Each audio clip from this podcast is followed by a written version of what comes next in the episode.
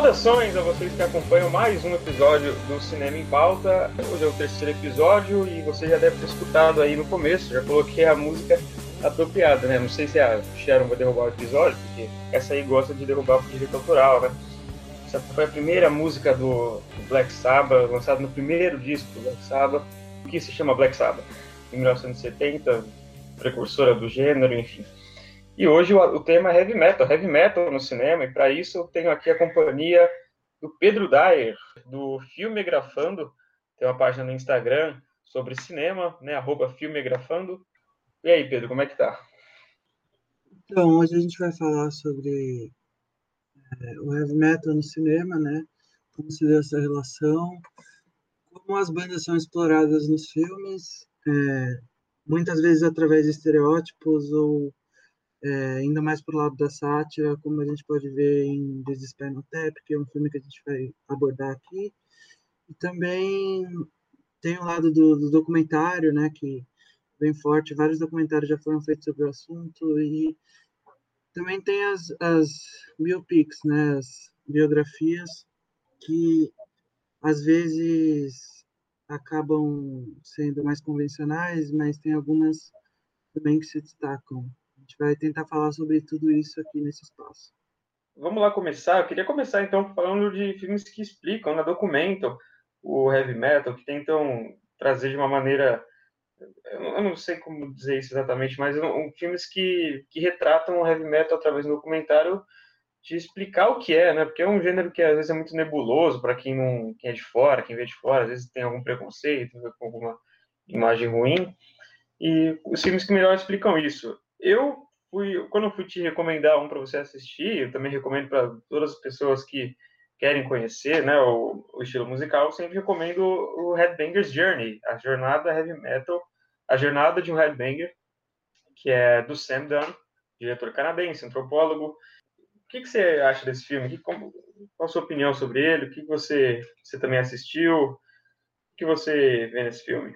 Eu achei um filme, é, bom, ele é extremamente didático, né, assim, e eu, eu acho interessante que, por exemplo, eu me considero uma pessoa leiga em metal, eu não conheço muito, assim, eu, eu sabia que tinha vários subgêneros, mas eu não sabia diferenciar nem sonoramente, nem estilisticamente cada um, assim, e o filme, ele te mostra de um jeito bem claro é, que existe uma divisão ali no metal, né, de vários subgêneros que têm várias influências distintas, influenciaram várias bandas que muitas vezes nem conversam entre si, é como se fosse outro universo.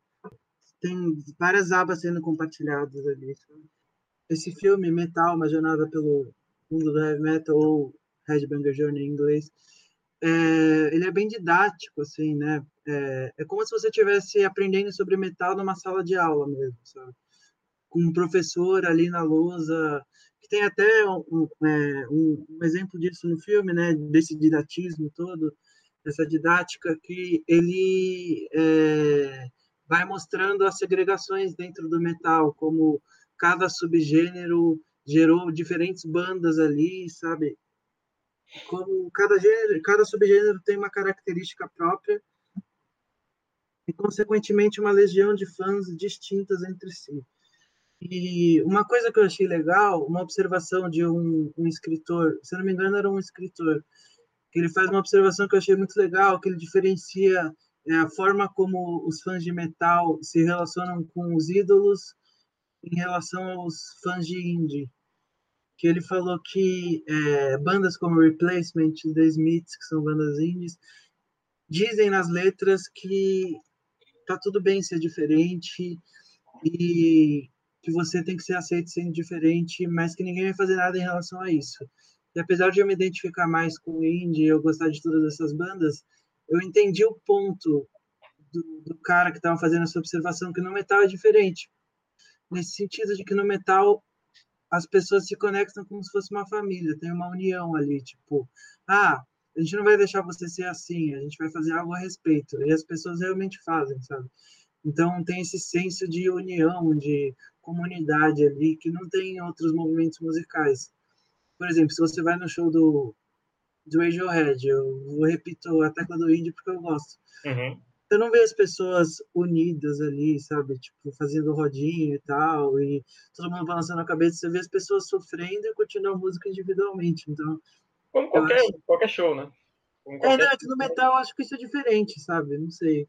Sim, é, então, exatamente. Eu quero dizer, é, fora do metal, a maioria, como você disse, do indie, né? O pessoal vai lá, curte show na sua e depois vai embora. Até do rock mesmo. Você vai no show dos, dos Beatles. Aqui, Beatles não, mas eu quero dizer do Paul McCartney, né?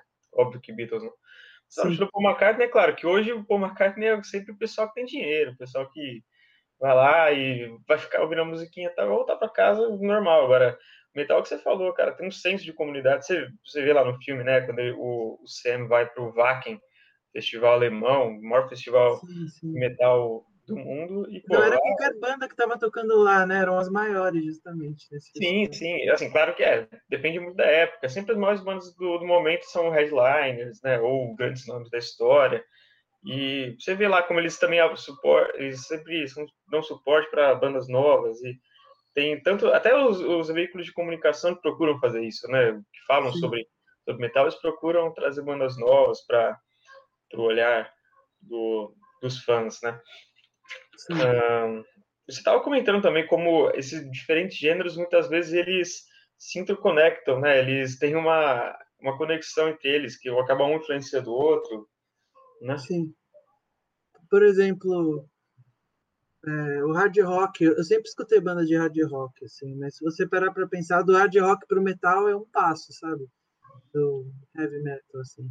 Sim, Tem, assim, eu não sei, posso estar falando besteira, mas eu acho que não tem uma distinção tão grande assim. Por exemplo, o The Who, se você pegar naquele álbum Who's Next, eles fazem um som pesado, assim, sabe? Com bastante guitarra e tal. Não, o The Who ele é com certeza uma das bandas precursoras, né? Tem, tem lá na árvore genealógica que o, que o Sam faz, ele coloca o The Who entre as mesmo, porque com certeza é uma banda muito pesada. Sim, porque é uma banda de hard rock, né? E influenciou bastante o, o heavy metal, assim. Sim. Heavy metal falando mais genericamente, né? Mas... Sim. É, eu, eu, e, o que eu achei curioso, por exemplo, é quando você diz que coisas que parecem tão distintas se influenciam, né? Você vê, o que eu achei curioso demais é quando ele vai, o Sam vai fazer uma apresentação do black metal norueguês, que é muito pesado, não sei o quê. Daqui a pouco a gente vai falar mais sobre isso, né? Polêmico, enfim. Sim. E aí, para ele falar do black metal, ele fala, claro, tem influência da, New Wave of British Heavy Metal, né? Nova, eles falam. E tá, os New Song entende do thrash metal, que era mais rápido, mais agressivo, mas tem influência teatral do shock rock, que era uma coisa muito mais leve, Kiss, sabe, Ozzy Osbourne, muito mais divertido. O próprio Alice Cooper, né, que fazia aquelas coisas lá com a cabeça dele, né, que ele fingia que estava cortando a cabeça, as pessoas achavam que era dele. Exatamente, é, e, e aí que tá, o Alice Cooper, ele criou toda, toda essa teatralidade, se você escuta o som dele, não tem nada a ver com black metal, né? Ele mesmo falou que black metal me Spinal Tap, deu uma zoada, né, do pessoal do black metal norueguês, mas acaba que tá tudo conectado no final, isso que é... Era mais assim, para usar um termo chulo, mas sem querer ser preconceituoso, meio bagaceiro, assim, sabe? Negócio meio diversão, assim. Então, tá. Sim, lógico. É... Eu acho também que o metal, de uma forma geral, você falou do senso de comunidade, quase sempre eles vão lá para se divertir, todos, né? Vamos falar a verdade, todos vão lá é sempre você vê que é divertido pra caramba. O pessoal faz aquelas rodas de, de mosh pit, né? Que chama. Sim. E, e não, não tem, não tem não é briga, né? O pessoal tá lá por, por diversão. Às vezes o cara cai, levanta, algum amigo lá ao Sim. redor levanta. Então. Uma pessoa de fora acharia que aquilo é briga, mas é só um dia normal numa roda de piche. De, Sim, de quando, né? quando aconteceu, tanto que quando aconteceu nos anos 80, era visto, né, dessa forma é, conceituosa, né, que era muito agressivo e tal. E um dos que comentam sobre isso no filme é o Dee Snyder, né, do Twisted Sister, um cara que é do glam rock, do glam metal, aquela coisa mais farofa, tudo. E o cara é muito eloquente, ele conta o caso dele de quando ele foi na, na, no tribunal em 84 se defender, né, que ele foi todo rebelde, ele foi lá com, a, com o figurino mais inapropriado para a situação e falou bem pra caramba. E, e na também, época do Al Gore, né? Exatamente, é.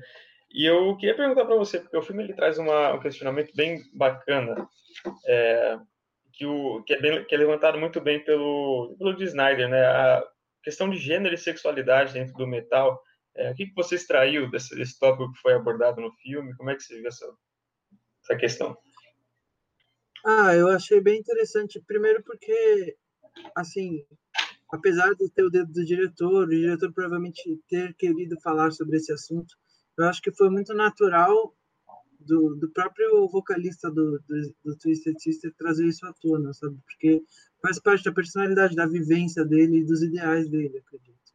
Eu achei bem interessante, assim, é, que você vê que a linha entre performar, performar feminilidade e hipermasculinidade é quase tênue, né? Assim, tipo, uma coisa tá tá ali próxima à outra, porque se você se veste de mulher e entra no palco, é, tem muito esse negócio do desejo, mas ao mesmo tempo, se você fica sem camisa ali, exibindo peitoral e tal, o desejo também se faz presente, né? De um jeito mais reprimido, mais até mais forte, na verdade, né? Porque é, até ele fala em determinado momento que muitos desses fãs e tal querem evitar a todo, a todo custo o contato com o ídolo e, e jogam assim é, para disfarçar a situação, né? Eles jogam que que na verdade jogam responsabilidade para o ídolo, na verdade, ah, o ídolo é pegador, não sei o quê, sai com um monte de mulher, só que na verdade o que ele está querendo dizer é que ele se sente próximo ao ídolo no sentido de venerar a imagem, assim, sabe? É uma, é uma proximidade um tom sexual ali que fica muitas vezes embutido ali. Sim, é, com certeza, cara. Eu, eu, já conheci, cara. Eu não sou muito chegado em glam metal, mas eu já conheci alguns fãs de glam metal que são bem homofóbicos. Eu digo, cara, você não, tá, você não, tá, vendo, cara, a situação, você não tá vendo o, o, o que o cara tá querendo dizer com isso. Ele comenta, como você disse, né? É, que o ato dele se, se vestir daquele jeito, né, andrógeno, enfim, é, era um, era um ato rebelde e muito masculino, né? O cara falou que ele nunca. O, o D. Snyder comentou que ele nunca questionou a sexualidade dele em momento nenhum, cara. Se vestindo Não. daquele jeito. E. Pô, ele é um dos grandes nomes do, do metal, sem dúvida nenhuma. Ele fala, sempre que ele, que ele fala, ele fala muito bem. É uma contradição, porque parece que quanto menos você quer exibir sua masculinidade, mais masculino você é. E quanto mais você quer exibir, assim, tá mais próximo da de um de uma relação homoafetiva com a outra pessoa. Assim. Não, mas é, é, essa coisa assim de, de falta de segurança do metal, pô, você falou muito bem, cara, porque engraçado, porque o cara que fez que meio que que inventou a moda, né, aquela coisa de jaqueta de couro, toda aquela aquele vestuário do metal, ele nem apareceu no filme do Headbanger Journey, esse aí senti muita falta, né? Acho que são os convidados são bem escolhidos de maneira geral. Sim. O Sam sabe quem vai falar bem, não tem, por exemplo, por que falar com o Ozzy Osbourne, por mais importante que ele seja. Mas eu senti falta do Rob Halford, justamente por essa, por ele ter uma influência tão grande no, no vestuário do metal. E ele é o, ele é gay, ele é um dos grandes vocalistas da história do metal, nossa, sei lá, top 3, top cinco, não sei. É o Judas né? Isso, um dos maiores, cara. Sim. E... É, ele é citado no documentário, né? Mas a gente não vê nenhuma imagem dele. É, ele, acho que eles não conseguiram conversar com ele, deve ter sido isso, porque ele é, ele é fundamental, assim, um dos grandes nomes do metal. E ele que ia com aquelas roupas de, de, sex shop, né, que ele pegava, e ele começou a usar aquilo no palco, e os fãs, ele não, não tinha se revelado, né, ainda, não tinha falado que ele era gay até 99. Então, quer dizer, passou o auge ali do sucesso dele, os fãs todos acompanhando ele naquela postura que ele tinha dentro do palco, aquela. Aquele... Não, é engraçado como é tudo questão de ponto de vista mesmo, né? Do que é conveniente ou não. Porque, assim, você pegar essas bandas dos anos 70, tipo, sei lá, Big E's e tal, que as pessoas se importavam muito com, com, a parte visual, né, em como se vestiam e tal. E algumas bandas de glam metal, ou mesmo de metal, porque o, o Judas Priest usava é, jaqueta, é, roupa de couro e tal, e, e, e, não era uma banda de glam, né? Então, assim, você uhum. vê que mesmo em outros subgêneros do metal, a parte visual é, era, era importante, assim, para definir o estilo da banda, né? O visual estava aliado ao sonoro. E assim, você vê essas bandas como Big ou, sei lá, próprio, exagerando um pouco, mas Village People, e às vezes você olha o visual de algumas bandas de metal, não tem tanta diferença assim, sabe? É engraçado, é engraçado isso, né? Como é que pode? Mas é, de fato, concordo com você.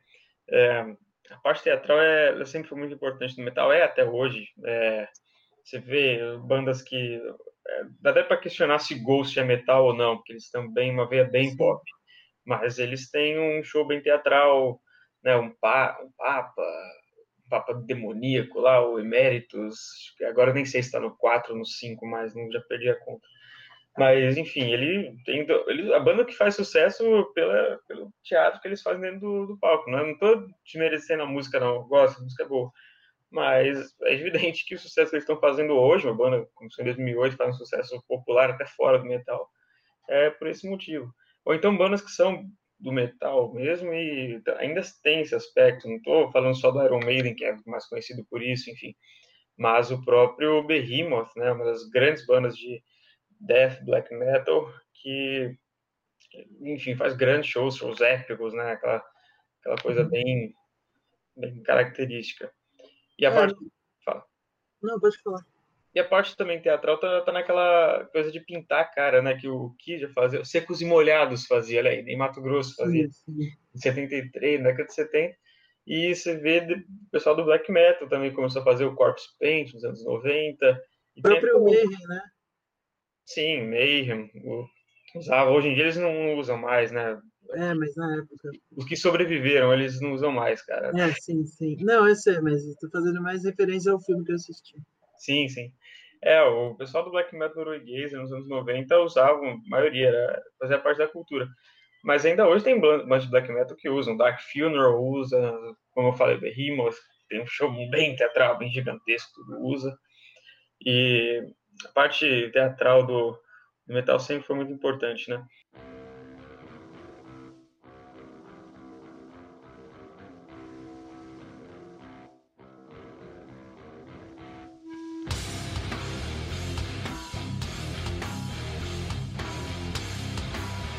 Daqui a pouco a gente fala mais do black metal, quando a gente for falar de filmes biográficos, todo mundo já deve saber qual que é.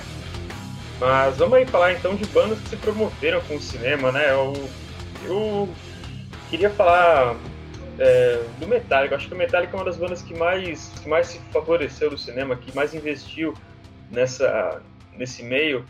E é curioso, né? Porque eles fizeram um documentário no, no pior momento deles, assim, de, de, relacionamento e talvez musicalmente também tenha sido. É mais discutível, né? Qualquer um acha uma coisa, enfim. Mas foi a época de, do lançamento do Saint Anger, então o documentário começa a ser gravado em 2001, termina em 2003, é, aproximadamente, né?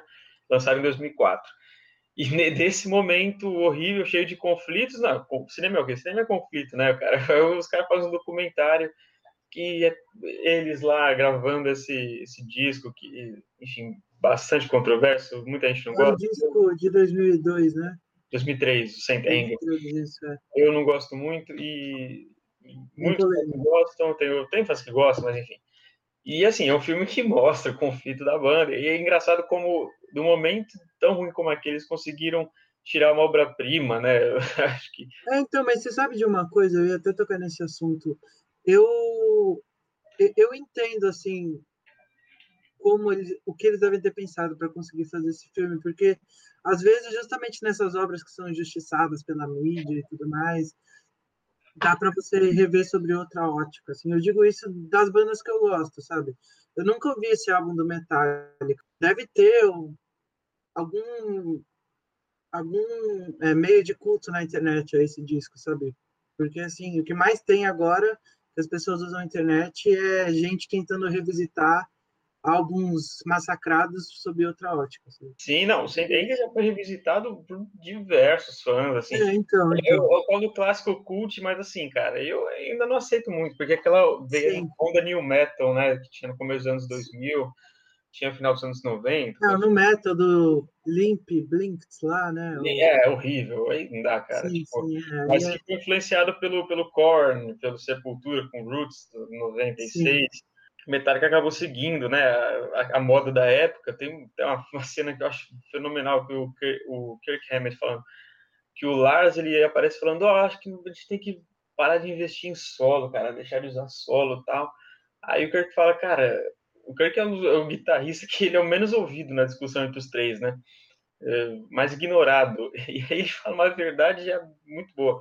Fala, cara, se a gente não usar solo agora, é, isso que você está falando que o solo era datado nos anos 80, daqui uns anos vai ser datado a gente não usar solo, porque é uma coisa que é dessa época. E hoje a gente escuta esse disco em 2021 e a gente fala, cara, que feio, né? Os caras querendo seguir a moda da época. É, uma, é, aquela, é, é, legal. Esse filme é muito bom. Revisitar ele hoje, melhor ainda, cara. Eu acho que tem, claro, as, as brigas, os conflitos entre eles que acabaram gerando momentos espetaculares, mas é muito engraçado também, cara. Eu não consigo, não consigo levar muito a sério a conflito de, de milionários, sabe? Os caras brigando entre eles lá, cara, vai lá, bater na portinha lá. Mas olha, falando da criação artística em si, assim, traçando um paralelo mais com as bandas que eu gosto, eu uhum. diria que praticamente todas as bandas minimamente famosas, assim, se você pegar talvez até na história da música pop, não mudaram radicalmente o estilo em algum momento, ou como diriam os fãs, se venderam, sabe? Então, tipo. Uhum. É, não, é... Metallica... Fala. Não, pode falar. É, o Metallica, ele. Os fãs nossos falam que se venderam tudo. Eu acho que o Black Album, por mais que seja mais comercial, tudo, é... ainda é um grande disco. Enfim, não, não, vou começar a discutir muito com a Metallica, a gente tem que falar de outros filmes aqui, mas eu, digo, eu digo que o Saint Anger aí eu realmente acho que eles quiseram seguir alguma coisa por, por moda. Mas aí, isso daí que eu quero dizer, porque tem tudo a ver com uma fala do Dave Mustaine. Dave Mustaine, guitarrista do Megadeth, que participou do começo do Metallica, né, tem uma cena que ele, eles estão numa sessão de terapia, né? Aquela coisa que eles estavam fazendo terapia desde o começo do filme, era para melhorar o relacionamento entre eles, enfim. E aí o Dave Mustaine vai numa dessas reuniões, e aí ele fala que, pô, é é muito frustrante para mim, né? Que pô, tudo que vocês tocam vira ouro e tudo que eu toco é ignorado. O máximo que eu chego é o segundo lugar, né? Com Megadeth. É, enfim, quando o cara, o Megadeth lançou Countdown to Extinction, chegou em segundo em 92. E Metallica tinha lançado Black Album, que era um dos maiores discos da história, mais vendidos da história. Então, tipo, era muito frustrante. E eu acho engraçado porque realmente, né? Até no momento péssimo que a banda estava tendo, eles conseguiram transformar em ouro. Eu, eu, acho que essa, essa frase é. Quando eu escuto essa frase, é outra frase que me faz pensar em como esse filme também tem tudo a ver com aquilo que ele está falando. E aí, outra banda que se promoveu bastante com o cinema é o Envil, né? Eu acho que é muito importante para a história do metal. O filme começa com vários artistas falando da importância da banda na história, né? E eu queria que você, então, falasse o que, você achou desse filme, é, porque realmente é meio Spinal Tap ali, mas é, é, bem verdadeiro, né? É, eu achei assim, a estrutura do filme é básica, mas o, o conteúdo é bem legal, ele acaba chamando atenção porque é diferente de vários documentários é, autobiográficos, assim, né? Eles têm uma narrativa ali de, de superação, né? Porque você começa lá de baixo, mostrando como foi difícil o começo, como no começo todos os membros da banda tinham que treinar muito e doar ao máximo, sabe? E como tocavam em lugares minúsculos, apertados para pouca gente. E aí aquilo vai crescendo até chegar no topo ali, você vê que no final todo mundo só rasga elogio para a banda e, e enfim, as, alguns até passam pano, não sei o quê caso tenha tido alguma atitude ruim ali, mas nesse, no caso desse filme em específico, não, é diferente, porque é, a, a, história dele já começa imperfeita, sabe? Nunca se assume como algo ali maior do que é ou diferente daquilo que está sendo mostrado, sabe? Eu acho que é uma abordagem realista, porque a gente vê ali eles é, de, de, uma forma bem humanizada, sabe? Como pessoas, e não como rockstars. Então você vê eles é, brigando com donos de um estabelecimento, brigando entre eles, sabe? Às vezes a batalha é eterna e não acaba, assim, sei lá. Então, é, é isso que eu, pude ver, assim, é, é, diferente nesse sentido. Apesar da, da estrutura do documentário ser a mesma e tal, que a gente já conhece, Eu acho que. Tentam, é, eles tentam no final dar uma redenção, né? Fala. É, eu, eu acho que, que é diferente. É, no final tem esse negócio da redenção, mas eu acho que no, no saldo geral do documentário, assim, eu, eu, eu, acho que é uma história que humaniza eles, assim, uhum. não os trata como rockstar. Sim. Nada. É uma banda lendária que não tem reconhecimento. Basicamente, esse o plot né, do, do negócio. Mas é, é curioso porque que você falou, né? Geralmente a pessoa vai do nada ao sucesso, e nesse caso foi do sucesso ao nada, né? Foi. Da, é, sim. Do sucesso à lama, olha só. Mas é. é. Porque realmente o Envy. O sucesso, que eu não sei se é sucesso que eles de fato idealizavam, né? Porque se fosse sucesso tão grande também. Ah, assim, mas é...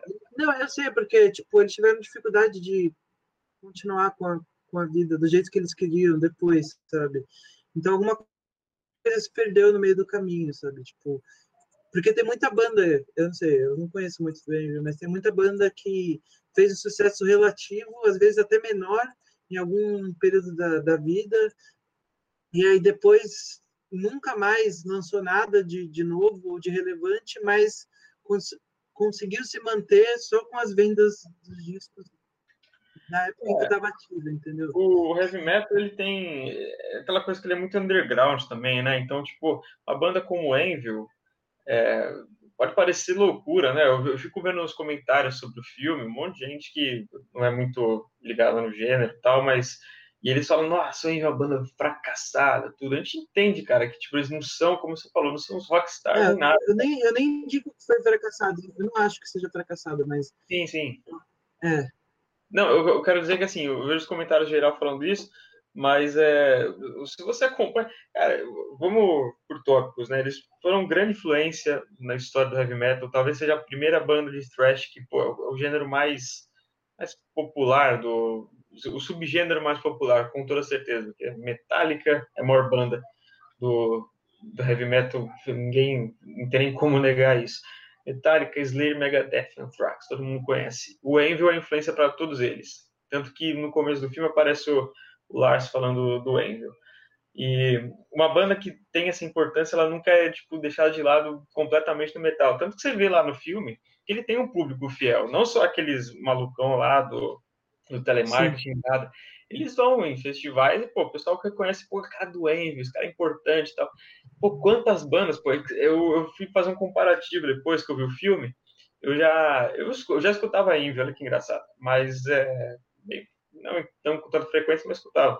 E aí, tipo, depois que eu vi o filme, eu fiquei curioso para ver números, né, porque eu não sabia que, pô, eu não sabia da situação, enfim. Aí eu fui ver os números da, da banda no, no Spotify, né, fazer um comparativo. E, pô, é. outras bandas que são outras bandas que são lendárias que não tem, não tem essa fama de ter fracassado, né, entre aspas, mas que, pô, tem números menores que o Envil, de, de quantas pessoas escutam mensalmente ou coisa do tipo, entendeu?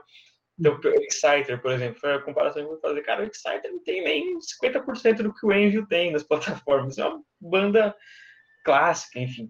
Eu acho que a parte de falar que o Envil fracassou era pelo, pela influência que ele teve nos anos 80, né? Acho que é mais por isso. É, mas eu estava pensando numa coisa aqui, se você pegar a maior parte dos artistas, não só na música, mas em qualquer arte, que foram realmente influentes, eles nunca vão lotar, sei lá, um museu, um palco, uma sala de cinema porque eles não levaram a fama, sabe? Então é quem leva a fama que lota, entendeu? Então, é, é, é isso que acontece. Assim. Depende muito, né? O Leme comentou no, nesse filme do Embryo, né? Depende de você estar tá no lugar certo na hora certa, não tem jeito. É claro que às vezes o, o cara é influente está no lugar certo na hora certa. Black Sabbath também, uma das maiores bandas da história, lotou estádios até o último show da carreira, em 2017. E, Sim, enfim. mas é que, por exemplo, você pegar vários gêneros musicais aí e for fazer um levantamento de todas as bandas que foram pioneiras, mas pioneiras mesmo em cada um desses gêneros, sabe? Uhum. uhum.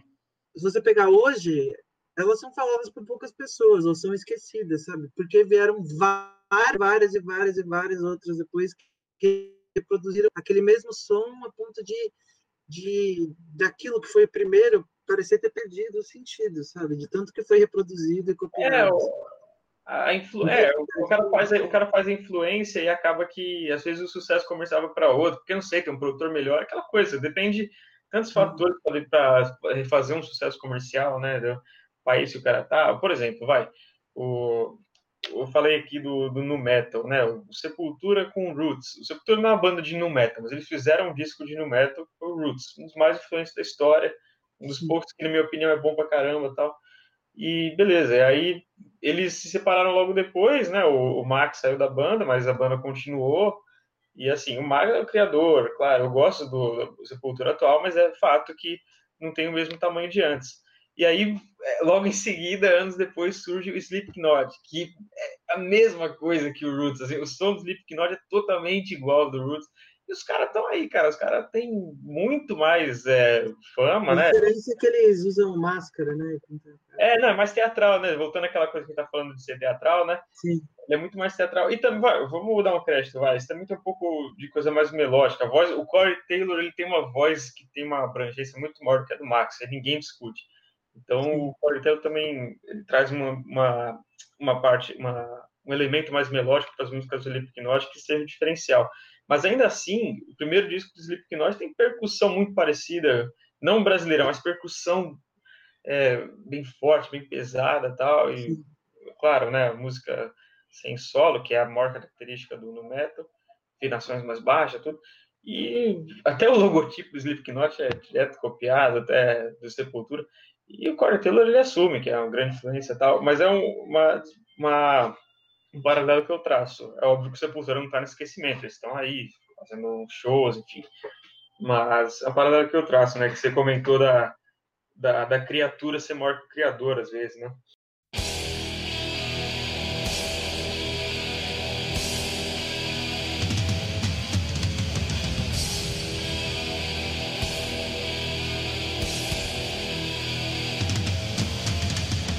Então, agora eu queria passar para a parte de filmes biográficos. Né? Filmes biográficos estão cada vez mais populares. Aí a gente teve em 2019 concorreu ao Oscar Bohemian Rhapsody do, do Queen, uma das maiores bandas de rock da história.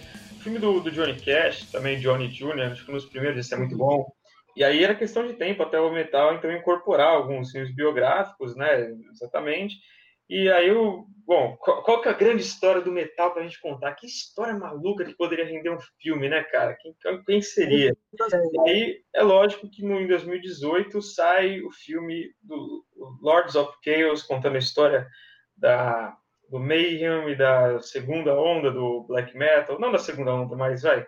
Do Mayhem e Burzum, do Varg, Euronymous, Dead, aquilo que todo mundo que escuta metal já tá cansado de ouvir mas é uma história que é trazida ali, acho que ele é produzido até pela Vice, se não me engano, e é um filme que, pô, não, também não sei se é um dos melhores, mas ele com certeza é o mais notório de filmes biográficos sobre metal.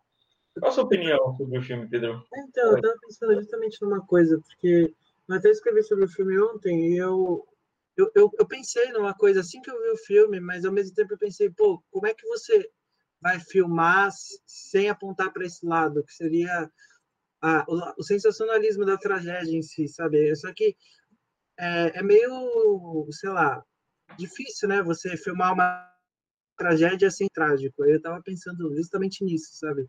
Tipo, até que ponto você tem que de fato mostrar as coisas ou mostrar mais a história da banda? Até que ponto é necessário, sabe? É uma questão que é antiga. Está ali é, refletida no filme inteiro, entendeu? Então é, é, a primeira coisa que vem à cabeça, sabe?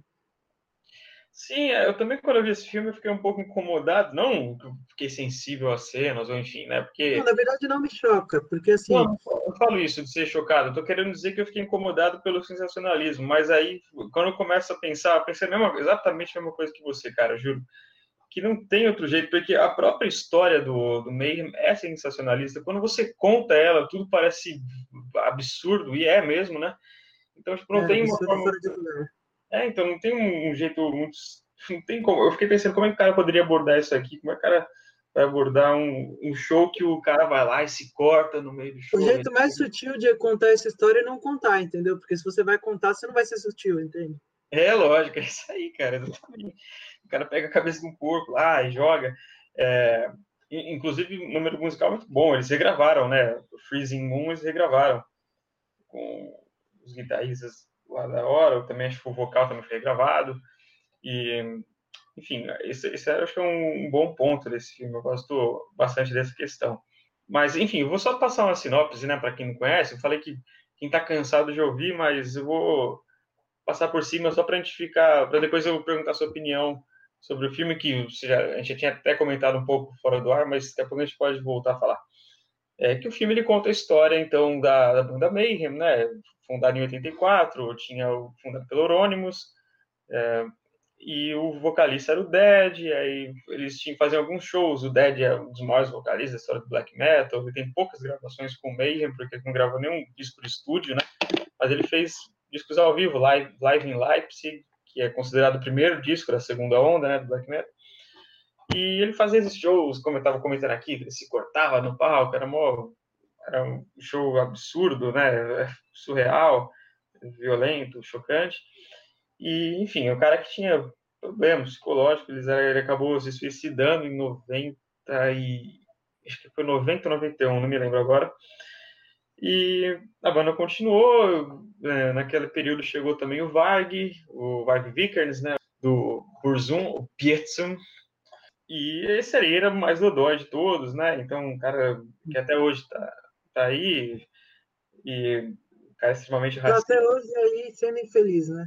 Sendo um babaca, absurdo. Não, enfim, é. não, daqui a pouco eu posso falar um pouco disso ou não. Dá pra jogar isso no ar, não. E ele e esse Varg ele, ele era meio paranoico das ideias. Ele acabou assassinando Euronymous em 93.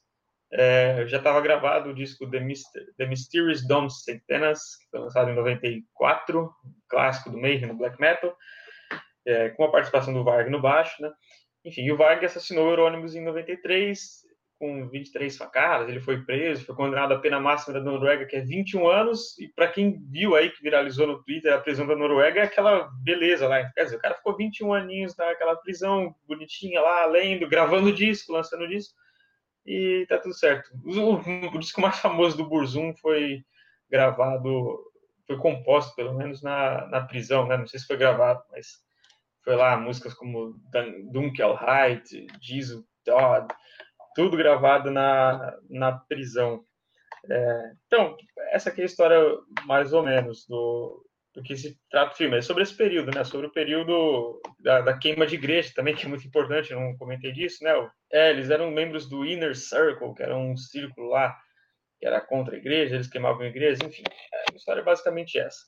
E aí, qual é a sua opinião sobre o filme, Pedro? O que você acha desse filme? Daqui a pouco também posso falar minhas impressões sobre ele além de tudo isso que eu já falei, eu, eu, não, eu não gosto muito de dizer assim, ah, isso não, não se atém à realidade, não é verídico, porque eu acho que o filme, o diretor, se quiser, pode ter liberdade para alterar algumas coisas. O próprio filme deixa isso claro, né, que ele não conta somente a verdade, ele é baseado em verdades e mentiras. Mas aí, mesmo com essa essa abordagem, né, de misturar o que é fato, o que não é, não sei o que, eu achei que a, a, personagem da Sky Ferreira, né, que faz a namorada do, do Eurônimos, né, que é a personagem do Calkin, eu achei que estava ali, mas como uma muleta para o personagem. Eu, eu, não vi muita utilidade narrativa, assim, na personagem. Poderia ser melhor explorada, mas se você vai ver a história depois, nem é... Mal é relatado, assim, a presença de uma namorada na vida dele, sabe? Então eu achei foi uma personagem assim que não, não tem muita função narrativa na história, infelizmente. Foi o que eu achei. E em relação às atuações, assim, eu, eu, eu gostei do ator que fez o Varg e gostei também que ele, ele era diferente fisicamente, né, do, do Varg da vida real, assim. Mas mesmo assim não deixa de ser crível, sabe? Não perde esse aspecto, assim. O cara atua tão bem que, que você vê sadismo nele, sabe? De tão bem que ele é, outra coisa que eu queria falar sobre o filme, que eu acho que ele aborda o universo do metal de uma forma rasa e superficial, sabe? Porque é o 8 ou 80, sabe? Ou você, sem querer defender nenhuma atitude deplorável aí, claro, deixando isso claro na minha fala, mas ou você se revela contra o sistema, queima igrejas e assassina os outros, sabe? Ou então tem o extremo oposto disso, que é você de repente cortar o seu cabelo assim e, e, e, ficar, e ficar em casa, sabe? Isso vai apagar todo o seu envolvimento com todas essas outras pessoas cruéis e tudo mais, sabe? Eu acho que tipo o filme tenta santificar também o Eurônimos, que obviamente não anula todo o mal que o Varg fez, não anula todas as coisas que aconteceram, mas o Eurônimos também não era santo, nenhum deles era, entendeu? Eu não acho que mostrar que um era pior impeça de mostrar que o outro também era. Eu não gosto de falar mal, cara, que categorizar as pessoas, mas que assim não era. Tinha feito algumas coisas ali que também eram contestáveis. Concordo. Eu vou, eu vou falar, separar em dois pontos o que eu penso em relação ao que você comentou agora, porque acho que o começo que você falou de ser meio polarizado, isso daí, é, isso aí retrata mais a visão do que era o, do que o Varg tinha nessa época e do que representava, né, esse movimento radical, enfim.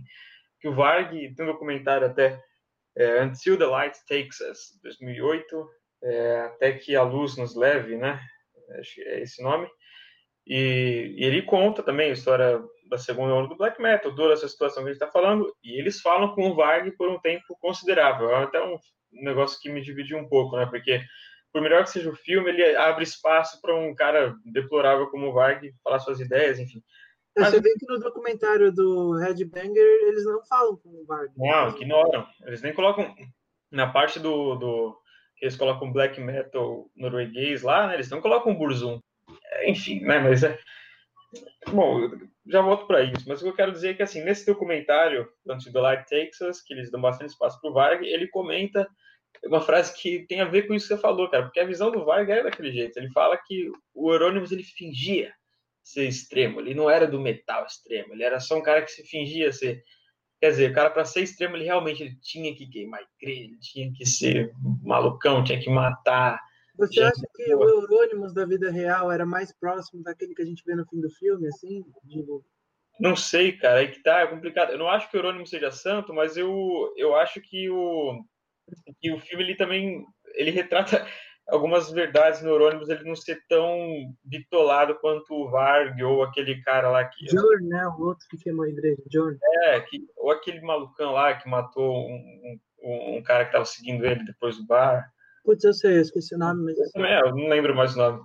Mas, enfim, ele, o Euronymous, ele, ele era mal, cara. Vamos falar aqui. Você falou que ele, não é, que ele não é inocente, porque, pô, quando o Dead se mata, ele encontra o Dead, a primeira reação que ele tem pegar uma câmera, tirar foto, experimentar o miolo isso, do isso é cérebro. Sadismo, né? É sadismo. Experimentar o miolo do cérebro, pegar um pedaço do crânio e fazer colar. Entendeu? Tipo, essa é a frieza do cara. Então, mas é, é que fico dividido. O Eurônimos ele tem esse sadismo, tudo, mas ele, ele é retratado pelos amigos dele ali, amigos, enfim, pelos, é, como um cara que que ele, ele era meio ele era meio relutante né, na hora de, de queimar a igreja. Ele realmente é assim.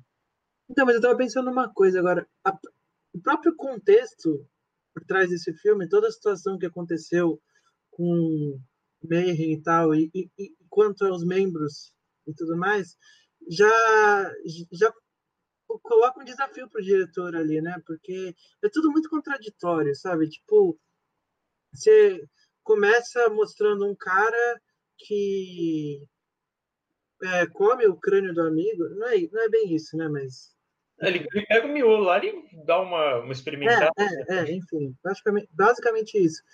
E só que no final a gente, a gente é obrigado a ter simpatia pelo cara, entendeu? Porque o cara assassinou ele, então é muito complicado. É, é até uma tarefa meio difícil para o próprio diretor do filme, assim, sabe? Eu concordo, cara, porque, até porque é o seguinte, cara, é uma história que, como eu falei, né? Qual é a história que tem potencial para virar um filme? O pessoal sempre pensa aquela história que foi a mais absurda, mais fantástica tal.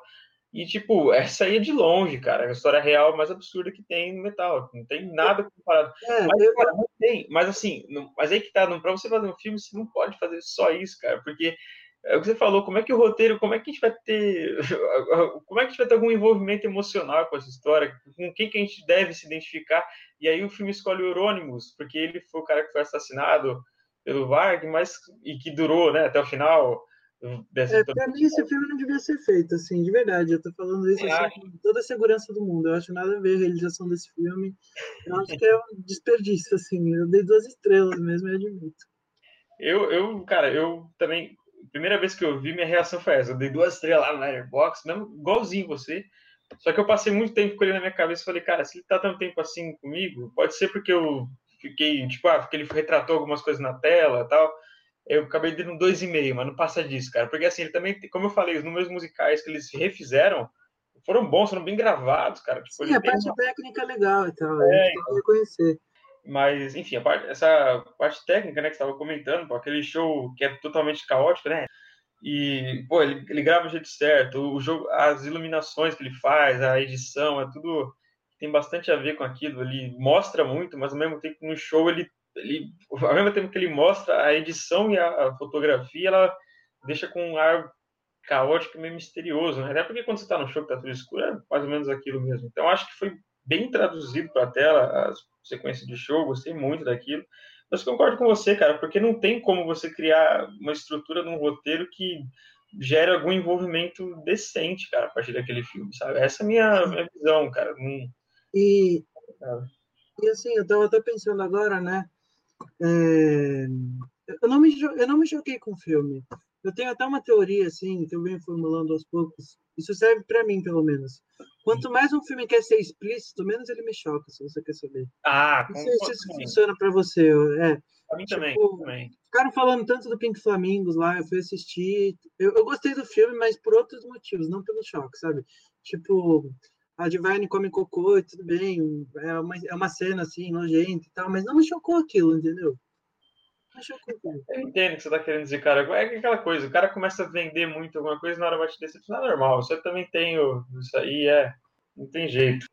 Voltando aqui ao assunto do, do Lords of Kiss, eu quero dizer que assim, esse filme realmente, nesse formato né, biográfico, eu não consegui entender também, ou como que ele supostamente deveria funcionar, mas é, documentários, enfim, né? Documentários são válidos, né? Sempre para contar essa história, para ficar sabendo é uma história muito popular na Noruega, não quer dizer que o gênero seja popular, né? Black metal nunca vai ser popular, é um gênero bem, bem de nicho, mas na Noruega todo mundo conhece, o pessoal fala de queima a igreja, sabe quem que é esse, quem que é aquele, enfim, porque nos anos 90, né?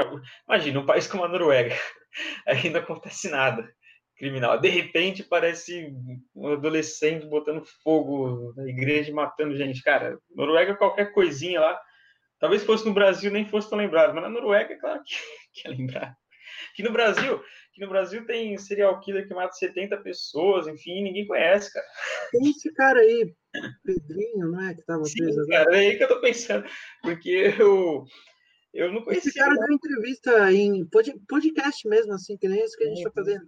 Deu entrevista em podcast falando assim abertamente, ah, eu matei tal pessoa de tal modo, sabe? foi assim, assado, contando, descrevendo, assim, em detalhes como ele matou, sorrindo, sabe? Isso aí foi, foi vinculado em um, em um podcast, velho. Nem faz sentido isso. É a mesma coisa que eu tive com, com o Varg, no Antigo the Light Takes. Ele falando, ah, o Eurônimos, aí deu uma facada, ele deu uma risadinha assim, sabe? Ele é meio.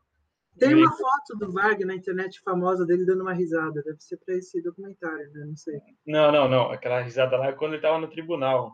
Que ele. Ah, sim ele é julgado, aí, enfim, é um cara que, que é sádio, que também quer ficar se provando pros outros. É um, é um nerdinho, não é um ser esse cara aí, velho.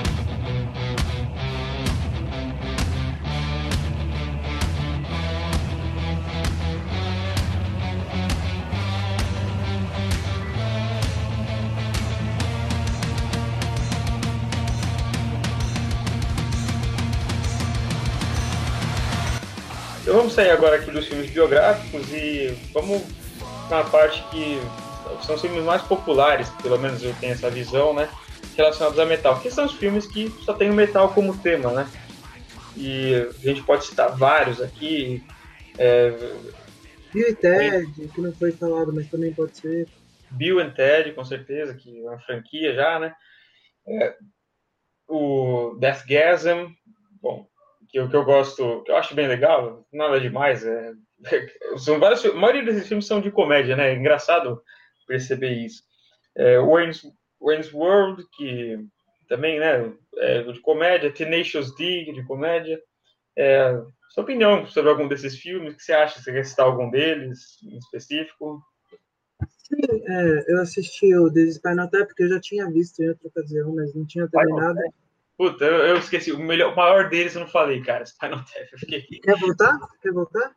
Não, não. Vamos aí, cara. Acontece. Ah. Não, The Spinal Tap, então, eu assisti, né? Eu assisti também o Wayne's Eu achei... Eu achei bem legal, assim, bem legais os dois. O Wayne's eu acho que as pessoas é, desvalorizam um pouco esse filme, porque ele é tão despretensioso, mas tão despretensioso que você não leva ele a sério, assim, entendeu? Você, ele não é para ser levado a sério, essa é a verdade, mas as pessoas não levam a sério até demais, entendeu? A ponto de subestimá-lo ou esquecê-lo. Então. Ah, né? Filme de comédia sofre muito com isso, cara. É, Sim. Acho um saco. Para valorizar, tem que ser uma comédia como a gente falou agora do Spinal Tap, que aí é cult, porque em 84 eles fizeram um mockumentary, sabe? É, a, a, verdade é que as pessoas têm preconceito com humor físico, elas têm preconceito com. E, e, e, e eu acho até estranho isso, porque a comédia no cinema começou com humor físico. Chaplin, Buster Keaton, eram considerados geniais. Aí você pega filmes como Debi Lloyd, quanto mais idiota melhor e tal, que tem muito das caretas e tudo mais, e as uhum. pessoas não gostam nem um pouco, sabe? Acham que é lixo e tal. Nossa, eu, eu, eu tava aquela coisa do pseudo cult, cara. Eu concordo com você também. Porque, pô, você mostra um filme do Chaplin, ela até vai forçar a risada para várias coisas que o Chaplin faz, que às vezes é mó simples e vai ver o Jim Carrey, que, pô, o Jim Carrey é sensacional, cara. Eu gosto dele pra caramba. Debbie Lloyd é fantástico. Então, cara, aí, tipo, vai ver, vai ver Jim Carrey e fica fazendo, sabe? Pô, oh, não, Debbie Lloyd, como é que eu posso gostar de um filme chamado Debbie Lloyd? Ah, não, eu vou ver aqui o meu. Porque, meu mim, sinceramente, o quanto mais idiota, melhor tem um humor parecido com Debbie Lloyd. Eu achei os dois parecidos. Até, assim, o conceito, né, dos dois caras serem meio idiotas e tal, e terem. Tenacious D também, que eu falei aqui, né? Que são dois, dois amigos, assim, indo atrás lá da, da paleta demoníaca que dá sucesso, que dá sucesso pra eles. Sim. E o que, eu, o que eu ia falar que a maioria desses filmes tem em comum, daqui a pouco a gente pode até falar um pouco mais do Spinal Tap, né? Mas o que, o que a maioria desses filmes tem em comum, que estava citando, é a imaturidade que é envolvida neles e a comédia, né? Ele, e isso tem muito a ver com quase todos os filmes de heavy metal. São às vezes adolescentes, né, e sofrem preconceito no ensino médio, como é o caso de Trick or Treat, por exemplo, de 86, que eu não lembro lá no português agora, esqueci, mas é, que é um adolescente, sabe, deixado de lado, aquela coisa toda. E, então, quer dizer, um filme que, filmes que exalam imaturidade e comédia, né? O, o humor de Tenacious D, cara. Tem cena lá que é piada de, de é, muito ah, caramba, muito escatológicas, sabe? Piadas escatológicas, assim. É, como você falou, humor físico também, que eu gosto bastante. É, ou, ou, piadas, sabe, bem de, de quinta série sobre sexo, aquela coisa mais bem besta, assim. Então, cara. Acho que é um... estudantis, né? Isso, sabe? Coisas que rodeiam vários desses filmes, assim. Como é que você vê é, o. Como você vê a forma que o, esses filmes de heavy metal são traduzidos no cinema? Como é que você enxerga? Ah, eu. A gente já falou sobre a parte do humor pastelão e tudo mais, né? Mas eu acho legal também que esses filmes, por exemplo, eu acho que o Wayne's World, né, o Quanto Mais Idiota Melhor, eu acho que ele foi um filme muito oportuno, porque ele foi lançado quando a MTV já estava no auge, assim, a MTV podia, é, ao mesmo tempo, ou, ou detonar ou alavancar a reputação de uma banda, sabe? Ou um ou outro, assim. E aí eu, eu, eu acho que o filme se aproveita dessa sensação midiática, assim, sabe?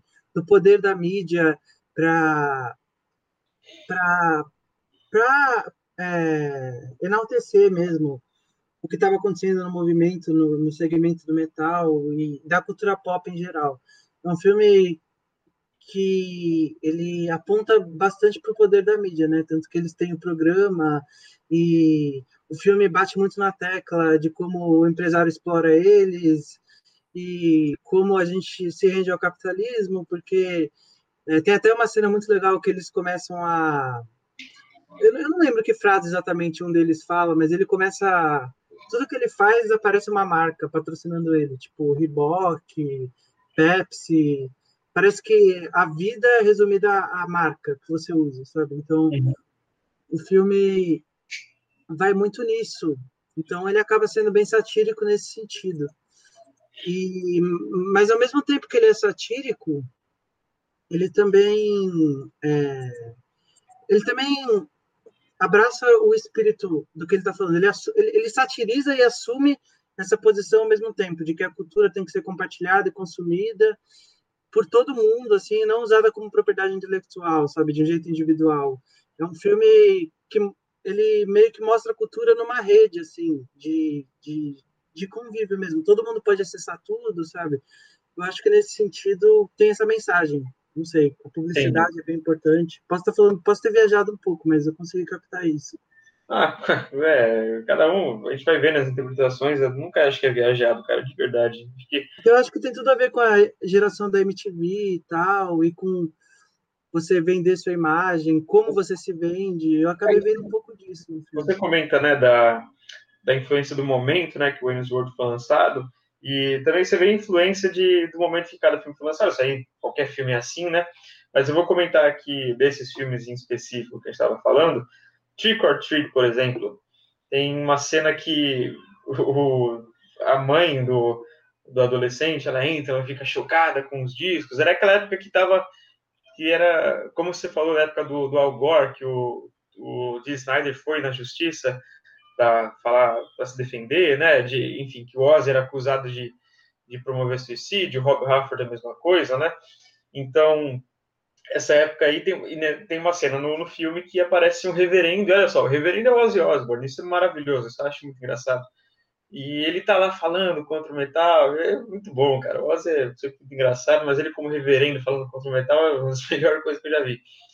E, e então, reflete muito essa, essa época né, do, do metal. E se você pega filmes mais recentes sobre metal, não só de comédia, mas sobre metal de, uma, de modo geral, é curioso como eles falam justamente do movimento do black metal, né? Você vê que acho que o impacto que talvez talvez tenha sido a internet, né, que acabou compartilhando essa história para mais pessoas, então ela acabou se tornando cada vez mais popular. E enfim, hoje a gente tem filmes de comédia com que, que eles não têm uma o que o, o heavy metal tratado dentro do filme não é aquela coisa mais hard rock, mais anos 80, né? Ele é, uhum. ele é um metal extremo, pode ser black metal, pode ser death metal, mas é, os personagens que se vestem lá com as roupas de bandas muito pesadas, que é o cinto de, de bala, né? Que o corpus paint, enfim. E eu acho legal porque hoje em dia parece que está tendo mais essa influência. Eu, que a gente tinha comentado aqui nos filmes desse, desse estilo, seria o Deathgasm, né? Que é um dos meus favoritos justamente por isso, cara. Pode, pode, não ser o melhor, eu gostei, por exemplo, muito mais de Trick or Treat, que ele tem uma veia mais absurda em várias coisas, ele tem os efeitos especiais maravilhosos, é, bem divertido. Mas eu gosto do Deathgasm que ele tem aquela, aquele comédia, aquela comédia bem quinta série, bem puta, bem besta. Eu assim. vou gostar, então, vou assistir. é, mas e aí o que me atrai mais é justamente essa proximidade dele com o metal mais extremo. Isso aí que, que é o metal que eu mais escuto, né? De, de longe. Mas ele é, é, bem simples. E outro filme também que eu me lembro é o Metalhead, né? Mudando o Destino, de 2000. Sim, eu, vi, eu pesquisei sobre ele agora. Uhum. Esse, esse filme, e esse filme do Metalhead, eu, aí não sou muito fã, não. Mas ele é um filme. Ah, cara, não sei se é finlandês. É filme nórdico, cara. Não sei se é sueco, finlandês ou norueguês. É uma menina que ela nasce dia 13 de fevereiro de 1970, o dia que o Black Sabbath lança o primeiro disco dele, ou seja, o dia que o heavy metal começa, e aí ela, nesse país nórdico, né, que, como a gente acabou de falar, países nórdicos é bem tradicional, todo mundo é, pelo menos já ouviu falar do metal pelo, pelo impacto que teve, toda aquela cena de black metal, enfim. E conta a história dela, que perde o irmão muito cedo, e como que ela usa o metal como um refúgio, né? O irmão dela escutava metal, e ela abraça aquilo, mas esse filme eu só estou citando como, como um dos filmes com tema metal que abordam o metal mais extremo, que é o reflexo do que a gente vê hoje em dia, né? Você ia falar alguma coisa? Tem outro filme que eu achei aqui que eu achei engraçado até que eu não comentei porque eu não tinha visto, eu também não lembrei dele, mas eu não sei se você já viu, você não comentou também. Asher. Juventude em Fúria, já ouviu falar? Asher, Juventude em Fúria. Com o David, Joseph Gordon-Levitt e tal. Cara, acho que eu sei qual que é, cara. Pera, Juventude em Fúria? É, parece que envolve metal também. Juventude. Pela capa já dá pra perceber, assim. É um cara fumando. Asher, Asher, esse, eu acho que esse filme aqui, deixa eu só dar uma olhada, assim... Eu... É até com um elenco famoso e tal. Natalie Portman, Joseph Gordon-Levitt. É, esse filme tá na minha lista para eu ver esse filme. Cara, acho que desde 2017. Porque esse filme, você viu o, cartaz, né, o logotipo, os caras fizeram o logo do Hasher no mesmo formato do logo do Metallica, né? Sim, é verdade. E o ator principal, né, que cara famoso, como é o nome dele? Joseph Gordon-Levitt. Isso, Joseph Gordon. Tem até o Dwight Schrute aqui no elenco, agora que eu vi. É, o Dwight do The Office, é o Ray Wilson. Enfim, esse cara que fez esse, o personagem principal, ele se inspirou no Cliff Burton. Então, Cliff Burton, né, o primeiro baixista, primeiro não, acho que o segundo baixista, mas que fez parte da formação clássica do Metallica nos anos 80, morreu no acidente de ônibus, ele se inspirou no Cliff Burton para fazer o personagem principal. Então, por isso, eu já tô querendo ver esse filme mocota, não vi até hoje, cara. Assim, uns quatro anos já que tô querendo ver esse filme, fica enrolando. Te lembrei. Valeu, cara. Vou ver amanhã, hoje, sei lá. O próximo filme que eu vou ver vai ser o Hash, cara. Prometo. Beleza. Beleza. eu assisto também, pra gente comentar depois. É... Também queria agora comentar, para a gente poder terminar, já estamos chegando aqui no final do programa. É... Filmes que você vê que tem essa estética de heavy metal, não só é, estética, o espírito e a atitude, né? Eu queria falar uma franquia, duas, né? Que eu vejo pelo menos. É, primeiro eu falo uma, depois eu falo outra. Eu queria come, começar falando justamente daquela daquele paralelo que eu tracei entre os filmes sobre metal, né? Que eles são muito tem muita imaturidade, muita comédia envolvida neles e um filme, acho que o metal tem muito de imaturidade, comédia e gore, né? Comédia irônica, humor negro às vezes por fazer piada com assassinato, enfim, uma banda como Cannibal Corpse fala um monte de coisa absurda. Sim. E aí eu acho que um filme que junta bem esses três requisitos para uma franquia, né, que junta bem é Evil Dead, cara, do Sam Raimi. Acho que tem tudo a ver com um dos filmes, uma das franquias mais heavy metal que eu já vi, efeitos práticos que, nossa, exalam a, aquela coisa. Ah, talvez dê para citar também, nesse sentido, o outro filme que eu considero um irmão do Evil Dead, que é o Fome Animal, do Peter Jackson, né? Eu nunca vi. Nunca é, vi que, é que também é trash no mesmo sentido do Evil Dead, mais exagerado ainda, mais extremo, com mais gore. É, é aquele gore que é, é tão fake que assim, nem se incomoda, sabe? Aquele negócio sangue que parece ketchup jorrando para tudo quanto é lado. Tá? Pô, cara, assim, é, exatamente, aquela coisa exagerada que. O, Você vai gostar desse, pode ter certeza. O diretor faz para ser daquele jeito mesmo, que é para ser uma coisa. Aí que tá, para ser divertido, cara. uma violência que é meio Mortal Kombat, sabe? Você vê Só que, que é animal é meio no começo parece um filme do Almodóvar, meio novela mexicana, assim, sabe? Um casal indo no zoológico e tal. Depois um, um, uma pessoa da cidade lá é mordida por um macaco, vira um zumbi, e aí o negócio desanda. Entendeu? Nossa, demais. Ó, tem, que ver isso aí, cara. Tem que ver isso aí. Isso aí você vai amar. Você tem. Você tem alguma, algum filme, então, que além desse que, que você considera uma estética de metal. Eu ia até rever para esse podcast, mas eu vou ficar com a primeira vez que eu vi mesmo. A segunda não, não deu certo rever. É um filme chamado Juventude Assassina, de 86.